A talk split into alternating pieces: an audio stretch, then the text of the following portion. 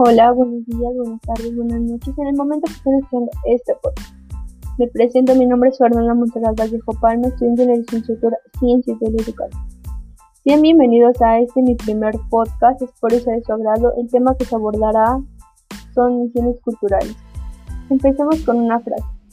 Un libro como un viaje se comienza con inquietud y se termina con melancolía. José Vasconcelos.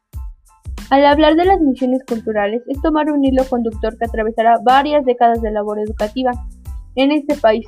Su relación con la educación de adultos como proyecto que se ha ido construyendo históricamente tiene significado en tanto que ha sido una fuente de inspiración teórica y práctica para modelos que si bien no toman el carácter propiamente de las misiones culturales, si retornan su espíritu y su sabiduría, Misiones Culturales es una labor educativa futuro de la historia de la formación de México del siglo XX. De ahí su originalidad. La denominación de misiones culturales se relaciona con la función que desempeñaba en el siglo XV los misioneros evangelizadores españoles, tales como Vasco de Quiroga, Pedro Gante, Bartolomé de las Casas, Fray Toribio, quienes fueron enviados por los reyes de España a México, con la misión de evangelizar a los indios. En 1569, Pedro de Gante fue uno de los primeros misioneros que se ocupó de enseñar y capacitar a los niños en la primer letra y oficio, actividad que empieza a dar forma a los fundamentos del trabajo de esas instituciones educativas.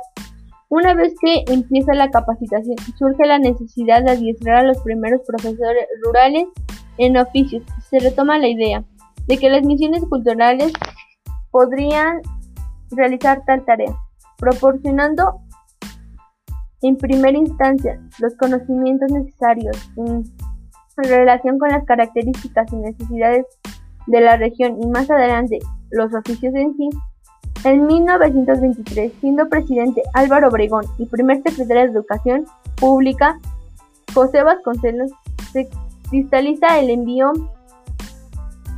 de los misioneros culturales quienes empleaban en un principio métodos rústicos de la enseñanza, lo cual apremiaban la labor eminentemente constructiva de ambos, que como persecutores de la educación rural se supieron interesar e involucrar con un conjunto de gente de tipo militarista, quienes en su momento dieron la base de tipo cultural para tal proyecto, dando origen a estas agencias de educación escolares que promueven el mejoramiento económico, cultural y social en las comunidades rurales y en el propósito de fomentar e impulsar el desarrollo individual y colectivo.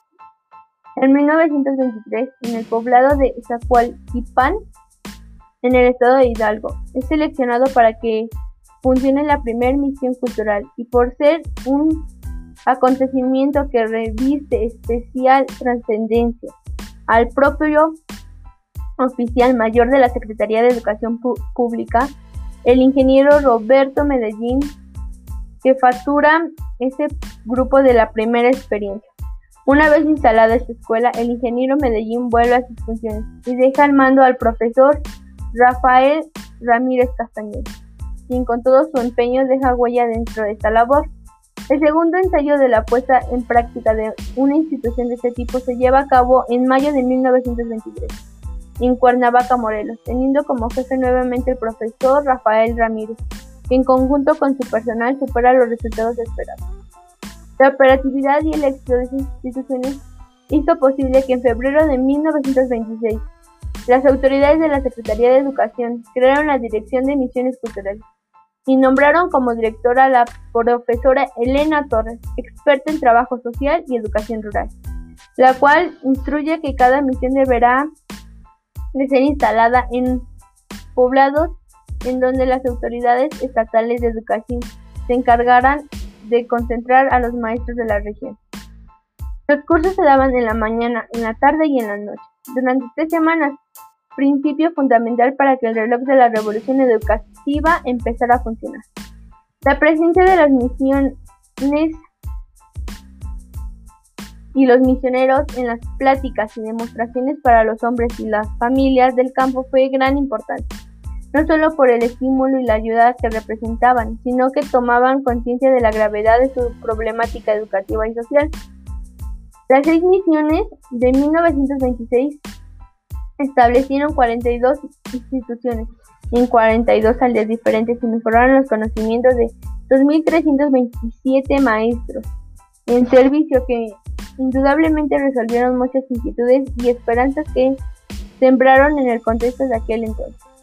En 1927, la Dirección de Misiones Culturales advierte la necesidad importancia de organizar un curso de perfeccionamiento para misioneros y se lleva a cabo en la Escuela de Verano de la Ciudad de México, del 7 de febrero al 19 de marzo. Recibieron orientaciones de principios de educación urbana y rural, organización y administración escolar, psicología educativa, economía rural y literatura infantil, sociología mexicana, técnica de la enseñanza indígena y salubridad. Las misiones culturales era un grupo de expertos que en conjunto con los maestros que capacitaban como segunda tarea efectuaban una indagación sobre el, vecindario para saber las características de la gente, qué pensaban, cómo vivían y cuál era su, su problema. Esta investigación preliminar complementaba con ciertos principios generales. Le daban la base para formular el programa de trabajos que desarrollaban durante tres semanas subsecuentes. Las actividades se organizaban en equipos y consistían en instruir además de los profesores a los niños de la educación del lugar, jóvenes, madres de familia y campesinos en general.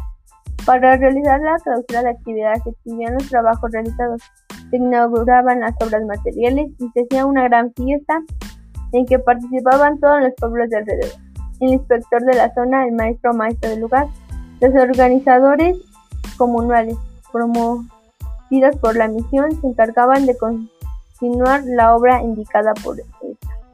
El gobierno del presidente López Mateos 1958 y 1964 se les dio un gran impulso y es en aquel entonces cuando el maestro Manuel Ávila Garibay, director general de alfabetización y educación escolar, apoyó grandemente las acciones de esta. Al cabo del tiempo, las misiones culturales han sido consolidando sus objetivos y revisando las bases de su organización y funcionamiento, para lo cual se precisa que se debe tener una zona intensiva y otra extensiva según las condiciones geográficas y de los cursos que se dispongan, además del establecimiento de los consejos técnicos y de un comité pro desarrollo comunitario. Alfonso Favira describe así a las misiones culturales. Son escuelas sin muros, cuyos límites están marcados por las comunidades de, un distrito y sus habitantes, cuyos lugares de formación son los campos mismos, los talleres y los hogares y que se hayan situados preferentemente entre quienes más necesitan de ellos. Y el propósito que persiguen no es crear profesionales ni trabajos expertos, sino ciudadanos capaces de mejorar las condiciones de vida en sus hogares y en la sociedad. Hughes, 1951. Bueno, esto es todo por el momento. Espero y esta información haya sido de su agrado. Este fue mi primer podcast, espero les haya gustado. Si así fue, denle like, suscríbanse y compartan. Muchísimas gracias y me despido.